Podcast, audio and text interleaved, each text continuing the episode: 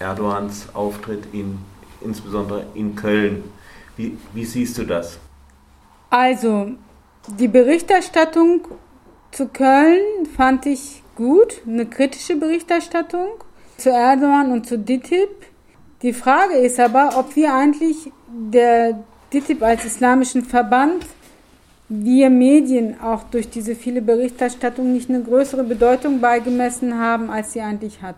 Weil das Thema Muslime in Deutschland ist nicht nur auf DITIB zu mhm. fokussieren und die Gruppen, Institutionen, die Einfluss auf das muslimische Leben in Deutschland haben, ist nicht DITIB allein. Wenn man sich das so anguckt auf, der, äh, auf diesen Mainstream-Medien, hat man so den Eindruck, DITIB dominiert alles. Das ist aber in den realen, in den Gemeinschaften und den muslimischen Communities nicht so. Wir haben das Internet, ja.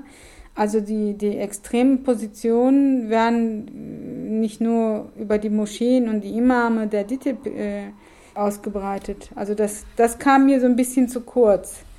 Ja, also wir sollten DITIB nicht so eine große Bedeutung beimessen als äh, Richtungsangeber für muslimisches Leben in Deutschland.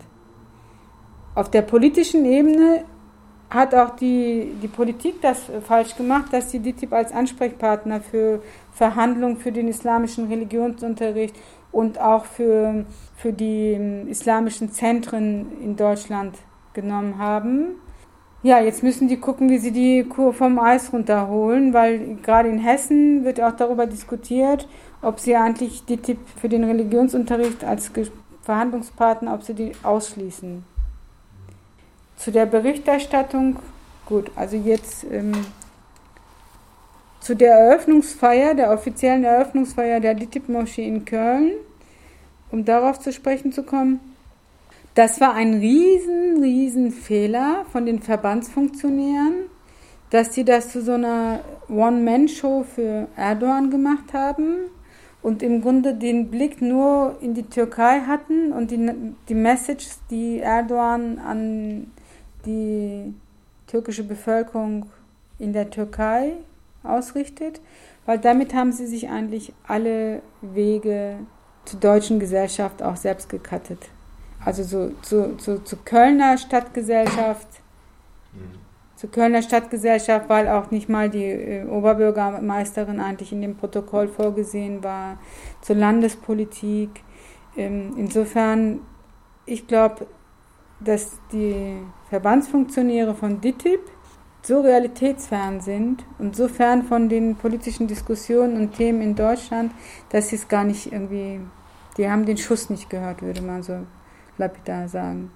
Oder wollten die nicht hören? Ich glaube nicht mal, die wollten nicht, sondern die sind wirklich, also man muss, das sind so Mentalitätsfragen. Mhm. Die, also diese Menschen, diese obrigkeitshörigen Funktionäre sind nicht in der Lage zu verstehen, wie Politik und wie gesellschaftlicher Konsens in Deutschland funktioniert. Und deswegen sind sie nicht in der Lage gewesen, auch die von der Stadtgesellschaft bis zu äh, politischen höheren Ebenen in diese Eröffnungsfeier mit einzubinden. Das haben die überhaupt nicht im Blick. Jetzt ist ja in Deutschland auch immer Thema, des, also die großen Wahlerfolge, die Erdogan, also bei den Leuten, die zum Beispiel nach Karlsruhe mhm. fahren und dort auf dem Konsulat ihre Stimme abgeben hat, das sind dann 65 Prozent zuletzt, doch pro Erdogan. Wir sehen das aufgrund der autoritären Entwicklung in der Türkei als Problem. Andererseits ist diese Kritik überhaupt insofern berechtigt, als gibt es nicht einfach auch ein Recht, die Integration zu verweigern? Also ähm, man kann die Integration, also es gibt nicht einen, ich glaube nicht, dass Menschen alle nach einer bestimmten Vorgabe leben müssen. Parallelgesellschaften gibt es auch unter den Autochtondeutschen, also irgendwelche Szenen, Grufti-Szenen und irgendwelche Hardrocker-Szenen und diese, jene Szenen, die haben ja auch mit äh, der Wirklichkeit einer bildungsbürgerlichen deutschen Lehrerin nicht viel zu tun, ist auch eine Parallelgesellschaft. Also eine Parallelgesellschaft per se ist keine Bedrohung. Mhm. Und äh, ich finde das auch mal fatal, wenn sozusagen das so ein Szenario von Bedrohung und Gefahr äh, entwickelt wird anhand der Parallelgesellschaft, in der sich die türkischstämmige Community be befindet. Das finde ich Quatsch. Ein Problem wird es immer, wenn man sich an den Regeln, die das gemeinsame Zusammenleben ausmachen, nicht halt. Und dafür gibt es die Verfassung und das Grundgesetz. Also im Grunde ähm, wichtig ist der Verfassungspatriotismus äh, sozusagen und ähm, also so eine, so eine Orientierung, ich will das gar nicht so Gesetz und Richtlinien, so, so Spielregeln, an die wir uns alle halten.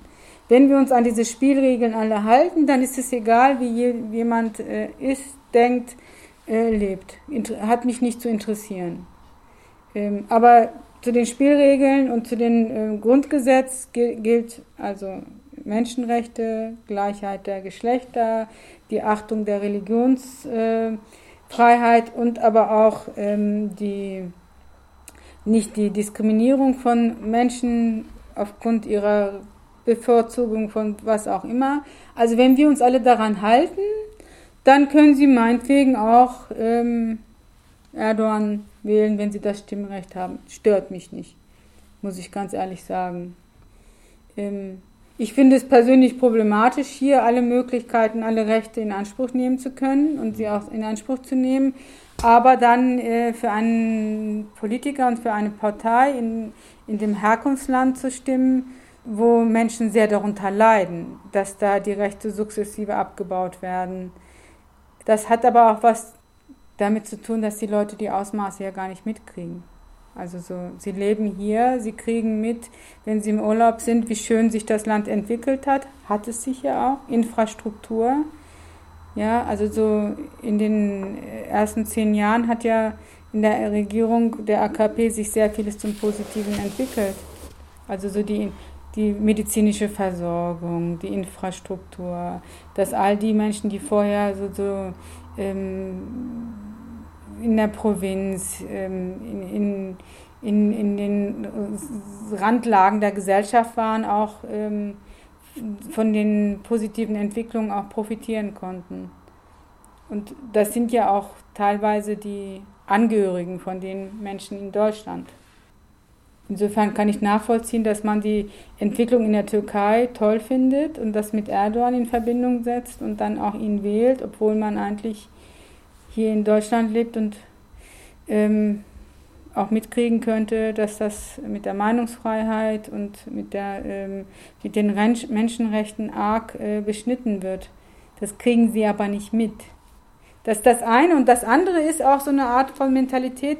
Ich sagte mal, die, die, diese Türkeistämmigen haben auch so eine Untertanmentalität. Man stört sich gar nicht daran, dass einer so das Sagen hat. Sei es jetzt Erdogan, sei es Atatürk, sei es jetzt Fethullah Gülen oder Öcalan. Die, die, die Gesellschaft ist gespalten, aber ein Führer hat jede Gruppe. Also diese Führermentalität ist irgendwas, was so diese türkeistämmige Gesellschaft prägt das fällt mir halt immer auf. Und dass hier eine Gruppe ist, die eben so Erdogan so zum, zum Führer, den Büyük-Leader gemacht hat und auch unkritisch ähm, alles toll findet, was er macht.